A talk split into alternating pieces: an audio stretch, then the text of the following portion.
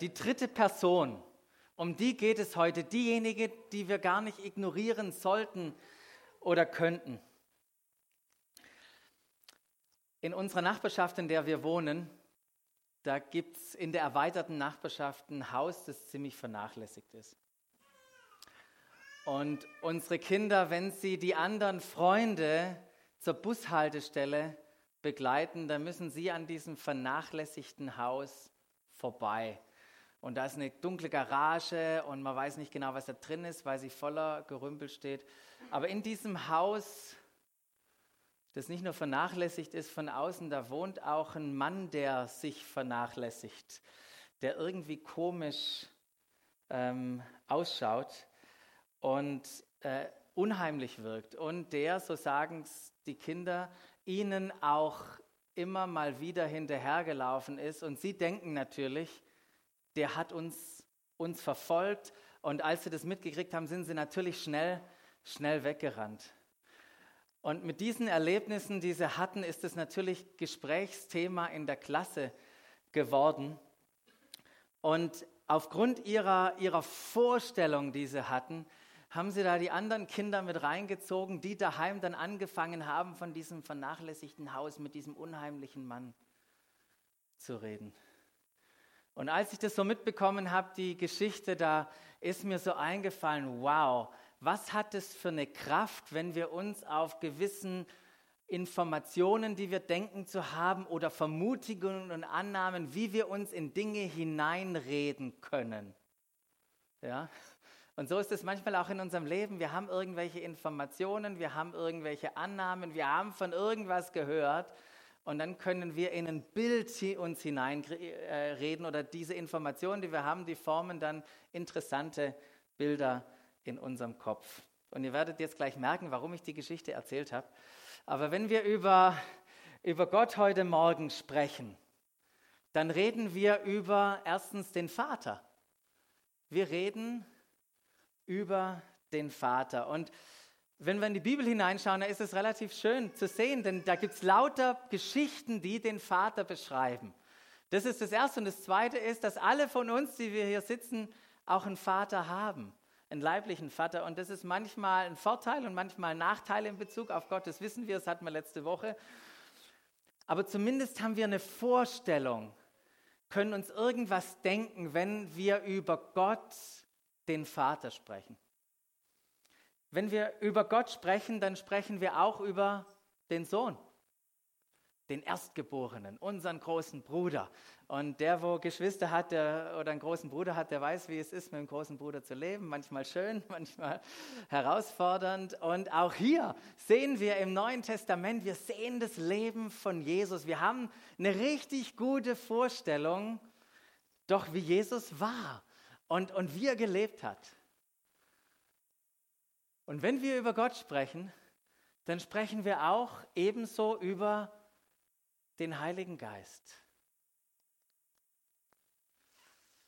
Und allein schon der Name ist ja interessant.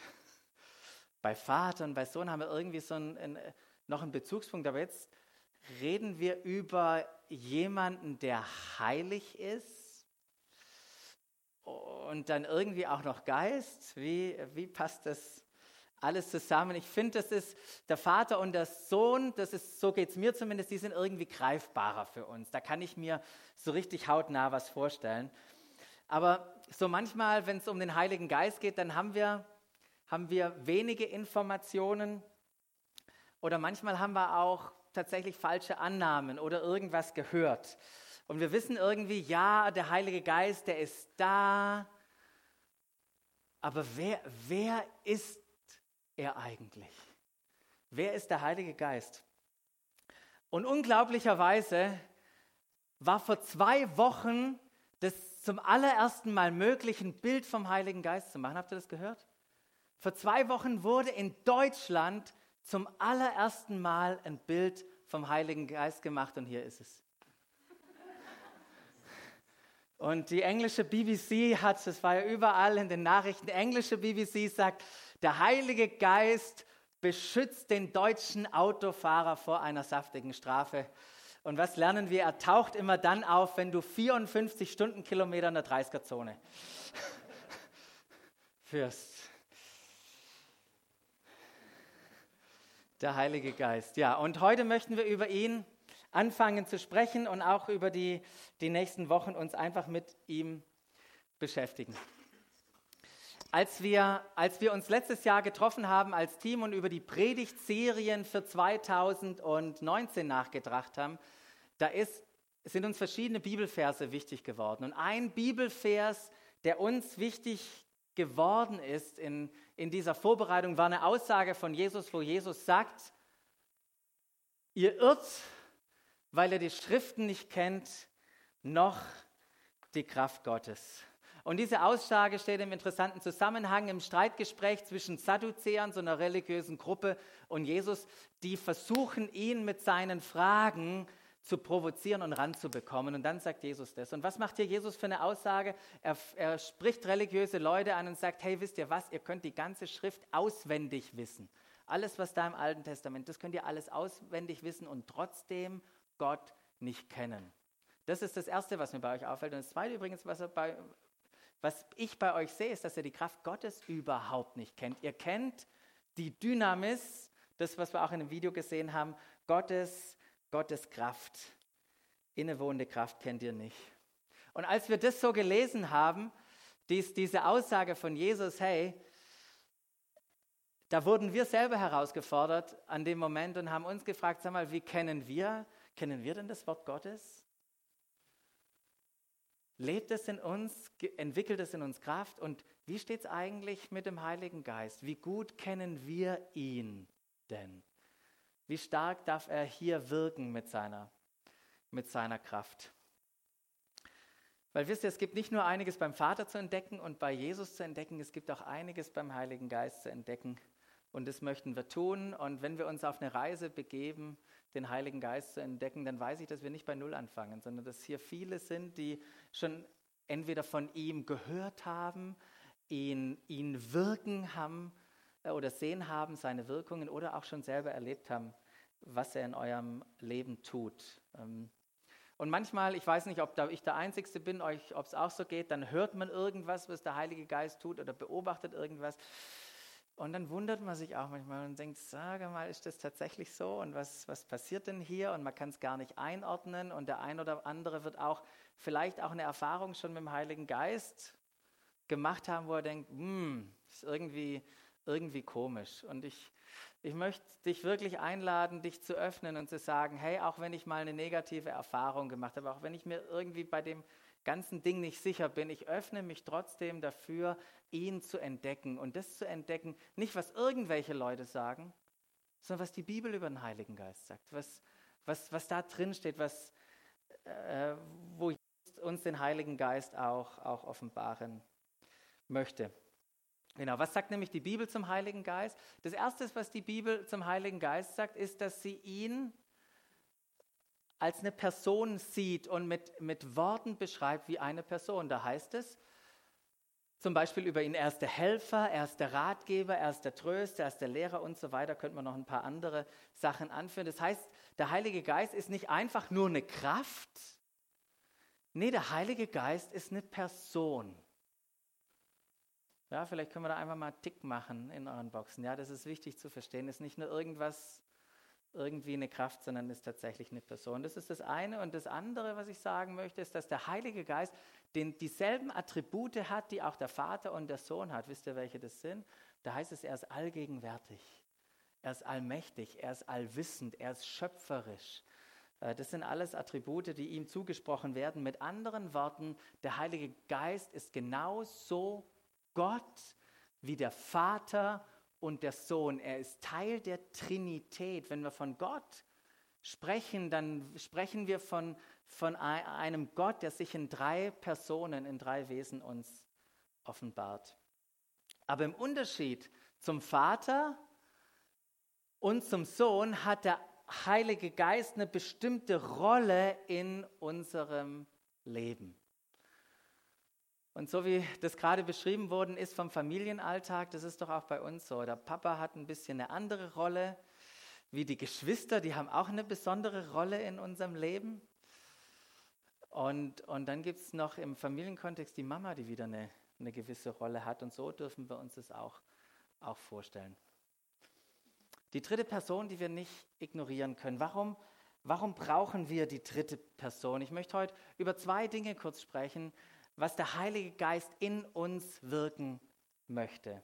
Das Erste, was er in uns wirken möchte, ist, dass der Heilige Geist, der hat eine entscheidende Rolle bei dem Start, bei dem Beginn, bei der Initialzündung, wie auch immer wir das nennen wollen, unseres neuen Lebens. Da ist er mittendrin.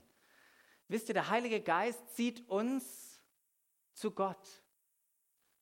Keiner von hier konnte überredet werden, das Leben mit Jesus zu starten. Noch sind wir irgendwie selber drauf gekommen und haben uns das irgendwie zusammengereiht. Nee, der Heilige Geist zieht uns zu Gott. Und er zeigt uns, wer Jesus ist. Nur durch den Heiligen Geist können wir wirklich erkennen, was Jesus für uns getan hat. Können wir erfassen und begreifen, dass sich Jesus mit uns vollständig identifiziert hat. Er hat sich so mit uns identifiziert, dass er gesagt hat, so, und ich bin bereit für euch zu sterben, für euch zur Sünde zu werden. Und jetzt lädt Jesus dich und mich ein, dass wir uns nun auch mit ihm identifizieren. Und wisst ihr, wie wir uns mit Jesus identifizieren? Indem wir glauben und vertrauen, dass all das, was er durchgemacht hat, für uns, dass wir das auch durchgemacht haben, dass wir mit ihm gestorben sind und auferstanden sind und nun mit ihm zur Rechten des Vaters sitzen.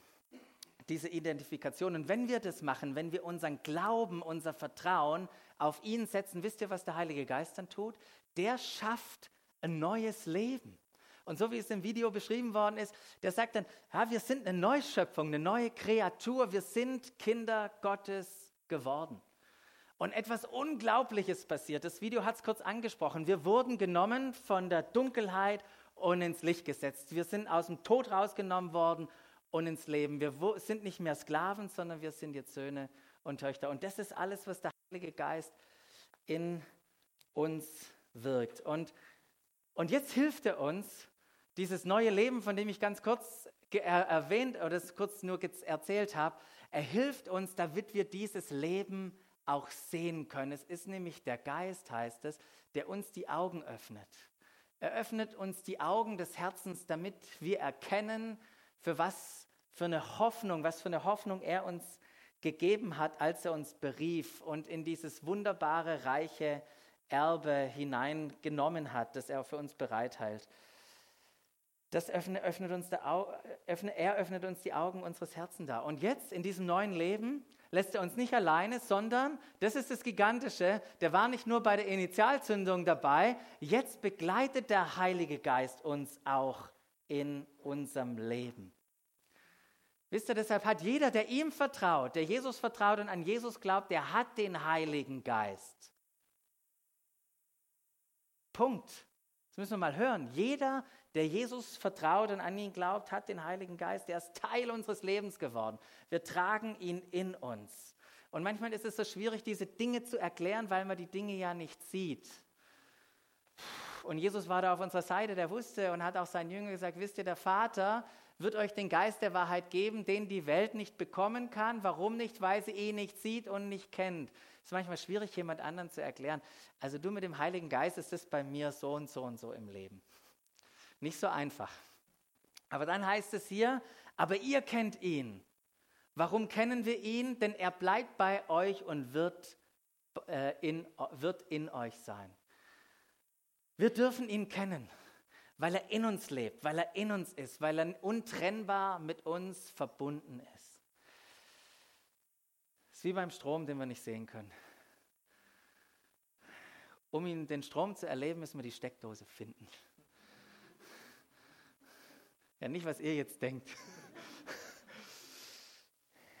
Aber ich, ich habe überlegt, was ist ein passendes Bild? Und mir ist das nur eingefallen, wie man ein, ein Stück, äh, ein T-Shirt nimmt, ein weißes T-Shirt, und das hineintränkt in Farbe und dann wieder rausholt. Dieses T-Shirt ist durchdrungen. Da ist nicht mehr Baumwolle da, Und trotzdem ist es komplett anders. Das ist, wir sind immer noch 100% Mensch, aber durchdrungen plötzlich von einer anderen Farbe, durchdrungen vom Heiligen Geist. Und so wie die, wie die Farbe dem Kleidungsstück was anderes sichtbar macht, so hilft uns der Heilige Geist, Gott in uns sichtbar werden zu lassen. Und wie könnte das aussehen? Beispielsweise hier mit einem Bibelvers, wo uns, uns äh, Paulus weitergibt. Die Frucht des Geistes, das, was er tut, das, was sichtbar wird durch uns, durch den Heiligen Geist, ist Liebe, Freude, Frieden, Geduld, Freundlichkeit, Güte, Treue, Rücksichtnahme, Selbstbeherrschung. Wenn wir darüber sprechen, dass, dass der Heilige Geist uns verändert, dann geht es nicht darum, dass er unseren alten Menschen irgendwie repariert. Wir haben gerade festgestellt, wir sind eine neue Schöpfung. Etwas ist komplett neu geworden. Aber nun hilft der Heilige Geist diesem neuen Menschen, dass der sichtbar wird, dass er Frucht bringt. Und Frucht ist ein Geschenk auf der einen Seite und zugleich auch eine Entscheidung. Ihr wisst ja, wie das ist mit den Weinreben beispielsweise. Die können nur Frucht bringen, wenn sie verbunden sind. Und in der Abhängigkeit, in der Entscheidung von uns, uns abhängig machen von Jesus, bringen wir diese Frucht hervor, dürfen wir diese Frucht, äh, darf die in unserem Leben sichtbar werden. Der Heilige Geist ist Gottes Gabe an uns, wodurch er sich in unserem Leben sichtbar macht. Der Heilige Geist lebt in uns, aber darf er in uns wirken? Ist das Lied, was wir gerade gesungen haben, Atem Gottes, wirke unter uns, haben wir das nur einfach mitgesungen? Oder war das heute Morgen auch ein Gebet, das du gesungen hast? Heiliger Geist, wirke, wirke in mir, wirke durch mich. Das Zweite, was der Heilige Geist in uns wirken möchte, ist, dass er uns mit Kraft befähigen möchte, unser Leben ganz für Jesus zu leben. Die Bibel beschreibt es mal mit Zeuge zu sein, aber das mal bei Zeuge nicht nur an Blabla denken, dachte ich, ich formuliere es vielleicht mal so. Weil es ist wirklich unser Leben komplett hinzulegen für Jesus. Und die ersten Jünger, die haben das buchstäblich machen, machen müssen und waren bereit dazu. Brauchen wir diese Befähigung? Wisst ihr, Jesus hat es gebraucht. Jesus hat diese Befähigung selber gebraucht. Jesus wurde durch den Geist empfangen, heißt es. Er hatte den Heiligen Geist von, von Beginn an seines Lebens und trotzdem benötigte er, was wir so theologisch sagen, die Taufe im Heiligen Geist, bevor sein Wirken beginnen konnte. Und wisst ihr, wie schön dieser Moment beschrieben wird in Matthäus? Da heißt es, in dem Augenblick, stellt euch das vor, der Jordan, Jesus wird runtergetaucht voll und ganz und dann kommt Jesus wieder aus dem Wasser heraus. Und dann heißt es, als Jesus nach seiner Taufe aus dem Wasser stieg, öffnete sich der Himmel und was, was sahen die Leute? Sie sahen, wie der Heilige Geist als oder wie eine Taube auf ihn herabkam. Und dann sprach aus eine, eine Stimme aus dem Himmel, das ist mein geliebter Sohn, an ihm habe ich wohlgefallen. Das haben wir auch schon gesungen heute. Who do you say I am? Was sagst du über, über mir aus? Und das war, darin hatte, die, hatte Jesus seine Sicherheit in seinem Leben. Er hatte die Sicherheit darin, weil er wusste, was sein Vater über ihn sagt. Du bist mein geliebter Sohn. Und das ist vielleicht bei dem einen oder anderen auch eine Aussage, die der Heilige Geist dir heute einflüstert. Hey, du bist mein geliebter Sohn, meine geliebte Tochter, an die habe ich wohlgefallen und du musst noch nicht irgendwas getan haben. Jesus hat ja noch nichts getan. Und dieses Wissen, wer er war, diese Wertschätzung zu haben, die gab ihm die Freiheit, mit in dieser innigen Gemeinschaft mit Gott zu leben. Und aufgrund dieser innigen Gemeinschaft, wo es 116 Mal im Johannesevangelium heißt, ich und der Vater sind eins, ich tue nur das, was ich den Vater tun sehe, fängt Jesus an zu leben. Das war sein Leben aus Identität in dieser Gemeinschaft. Und dann tat er die Dinge, aber nicht einfach nur aus eigener Kraft, sondern er tat die Dinge aus der Kraft, wozu der Heilige Geist ihn befähigt hat. Und an einer anderen Stelle habe ich das schon mal gesagt.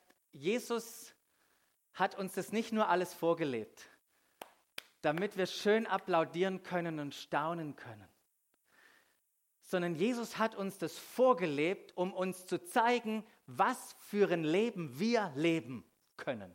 Wir können das gleiche Leben führen, das er hatte, in unserer Identität, in unserer Intimität mit ihm und durch die Kraft des Heiligen Geistes. Und so sprach er seinen Jüngern nach seiner Auferstehung zu und sagt ihnen in, in Johannes, Friede sei mit euch.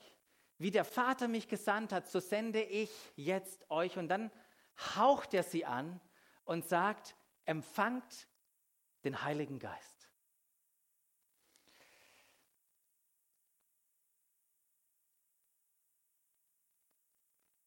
Und das ist tatsächlich, was passiert ist.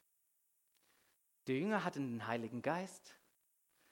Die Jünger hatten alles, wenn man da eine Checklisten abhaken muss, was zu einem neuen Leben dazugehört. Und trotzdem sagt Jesus zehn Tage später, nachdem er das gesagt hat, hört mal her, ihr aber werdet mit dem Heiligen Geist getauft werden und das schon in wenigen Tagen. Ihr werdet mit dem Heiligen Geist getauft werden. Ihr habt den Heiligen Geist. Aber es passiert noch mal was mit euch. Warum? Warum muss da noch mal was passieren? Und es sagt, wenn der Heilige Geist auf euch herabkommt, werdet ihr mit seiner Kraft ausgerüstet werden und das wird euch dazu befähigen können, meine Zeugen zu sein, euer ganzes Leben für Jesus hinzulegen. Wisst ihr, dieselbe Erfahrung, die ich Jesus machen durfte bei meiner Taufe, die dürft ihr auch noch machen. Ihr dürft die Kraft Gottes in eurem Leben erleben.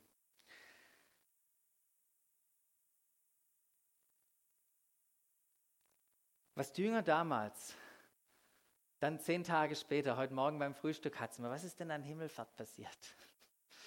Haben wir vor kurzem gefeiert, dass Jesus aufgestiegen. Das war kurz nachdem er diese, diese Ankündigung gemacht hat, diese Aufforderung gemacht hat. Und zehn Tage später war Pfingsten was wir heute feiern. Und was die, was die, ersten, was die ersten Jünger erleben durften, war dieses eine Ereignis, von dem Andi, Andi gesprochen hat. Pfingsten, die Ausgießung des Heiligen Geistes, war dieses einmalige Ereignis. Der Heilige Geist ist ausgegossen, ist ausgegossen auf alles Fleisch. Es, hatten, es war ein konkreter Zeitpunkt, ein konkretes Datum in der Geschichte, doch wisst ihr, was passieren, was, was Gottes Herzschlag ist, dass sich dieses persönliche Pfingstereignis multipliziert in jedem Menschenherz, dass wir das genauso auch persönlich erleben dürfen. Weil genau das sagt auch Petrus. Petrus, der da bei Pfingsten mit dabei war, der sagt nämlich zu den anderen, die das miterlebt haben und die, die plötzlich erlebt haben, was mit den Jüngern passiert ist, sagt er, denn diese Zusage gilt euch und euren Nachkommen, also den Menschen, mit denen er da war. Und dann macht er dieses Hammer-Statement und sagt, und darüber hinaus auch allen Menschen, auch in, in den entferntesten Ländern, wie Deutschland. Oder wer ist hier noch hier? Da gilt es auch. Und es gilt für all diejenigen, die zum Glauben kommen an Jesus. Die haben, für die gilt diese Zusage. Und was ist die Zusage? Die Zusage ist, dass wir die Erfüllung und die Befähigung mit dem Heiligen Geist erleben dürfen. Das ist die Zusage, die Gott uns macht. Wisst ihr, der Heilige Geist, der ist einmal bei unserem neuen Leben. Wenn unser neues Leben entsteht, dann ist er beteiligt, weil der Heilige Geist Jesus in uns groß macht. Und dann erleben wir diese Erfüllung, diese Taufe, wie auch immer man das beschreiben will oder definieren will. Wenn wir die erleben, dann hilft uns der Heilige Geist nicht, dass nur Jesus in uns groß wird, sondern er hilft uns, dass wir Jesus andere groß machen dürfen. Mit unseren Worten, mit unseren Taten, mit Zeichen und Wundern, die uns folgen.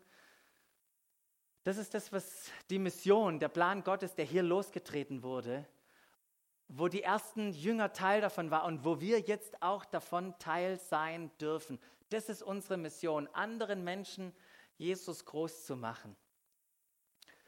Und in dieser Mission, da können wir die, die dritte Person nicht ignorieren. Wir können diese dritte Person nicht ignorieren.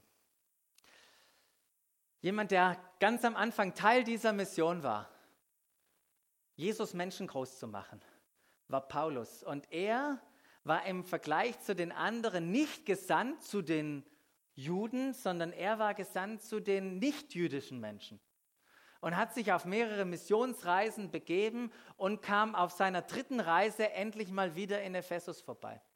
Und als er in Ephesus war, merkt er, oh, als ich das erste Mal da war, habe ich nur zu ein paar Juden gesprochen. Jetzt sind tatsächlich auch Menschen aus einer nicht-jüdischen Herkunft zum Glauben an Jesus gekommen.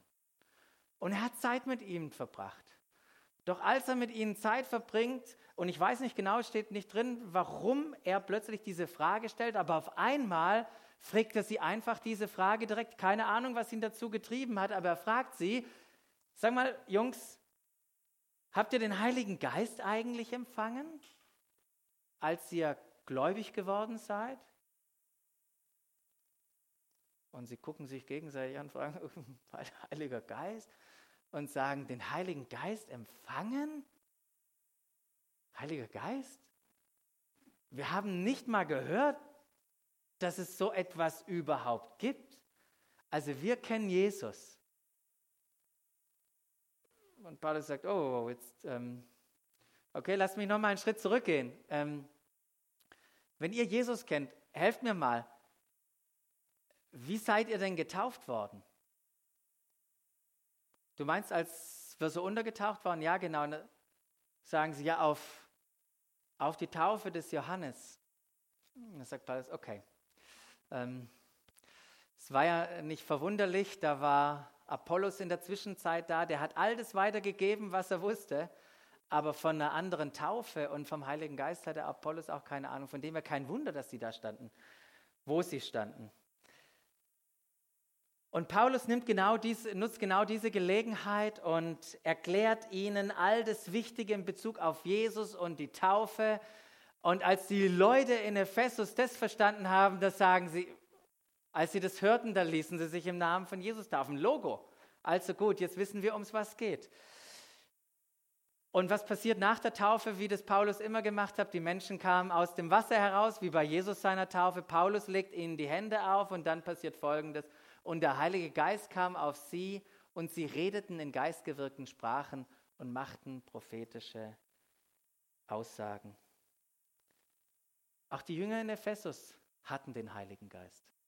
Warum? Weil sie an Jesus glaubten. Haben sie sich schon taufen lassen? Hatten sie noch nicht. Haben sie die Krafterfüllung erlebt? Hatten sie noch nicht. Das ist, was sie noch gebraucht haben. Wisst ihr, und solche Situationen, die Paulus hier erlebt, und das ist nicht die einzigste Stelle in den Apostelgeschichten, wo wir diesen Zusammenhang entdecken, genau das erleben wir noch heute.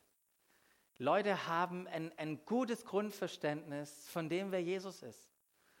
Aber sie haben nicht unbedingt äh, gleich ein Verständnis vom Heiligen Geist oder auch schon die Krafterfüllung persönlich erlebt. Aber es gibt diese dritte Person. Und diese dritte Person, die können wir nicht ignorieren. Nicht ignorieren, weil wir den Heiligen Geist brauchen, dass er uns, uns sehen lässt, zu welcher Hoffnung wir berufen sind und dass er uns auch erleben lässt, welche Kraft in uns wirkt. Wisst ihr, dass der Heilige Geist uns die gleiche überwältigende Kraft schenken möchte, die Christus von den Toten auferweckt hat, so wie wir es im Video gesehen haben? Wisst ihr das? Die Frage ist nur, wie bekommen wir sie? Gibt es eine Voraussetzung? Nicht wirklich. Glaube. Zu sagen, Glaube an Jesus. Und dann ist es möglich. Und wie bekommen wir die Kraft? Irgendwas Spezielles tun? Die Bibel ist da ganz, ganz easy und sagt, hey, wir dürfen den Heiligen Geist bitten. Das war alles, was sie getan haben. Wir bitten den Heiligen Geist. Und wann? Wann wissen wir, dass wir die Kraft bekommen haben, dass das wie auch immer funktioniert hat? Es ist erkennbar und erlebbar in irgendeiner Form. Es gibt nicht die Form. Ganz wichtig. Es gibt nicht die Form. Gott ist so individuell und unterschiedlich mit jedem von uns. Manche, die werden richtig mutig. Manche lesen plötzlich die Bibel und haben Erkenntnis drüber. Und ja, manche reden auch in einer anderen Sprache oder haben Eindrücke oder, oder fangen plötzlich an zu jubeln oder wie auch immer. Wisst ihr, du weißt es selber und erlebst es, wenn der Heilige Geist dich mit Kraft erfüllt. Und alle diese Zeichen und die Auswirkungen in unserem Alltag, die sind sowieso nicht in erster Linie für uns, sondern die sind uns geschenkt, damit wir anderen Gott, Jesus, groß machen können. Der Heilige Geist erfüllt uns, führt uns und begabt uns. Und wenn wir ins Neue Testament reinschauen, dann merken wir, was für ein großes Anliegen war, der Apostel, immer wieder sicherzustellen, immer wieder zu fragen und, und die Leute mit dieser ehrlichen Frage zu konfrontieren und zu sagen, sag mal, hast du den Heiligen Geist empfangen? Hast du ihn empfangen, als du gläubig geworden bist? Erlebst du ihn als diesen Tröster, diesen Beistand? Darf er in dir wirken? Und das Zweite, hast du erlebt, wie du mit seiner Kraft ausgerüstet und befähigt bist, ein Zeuge zu sein?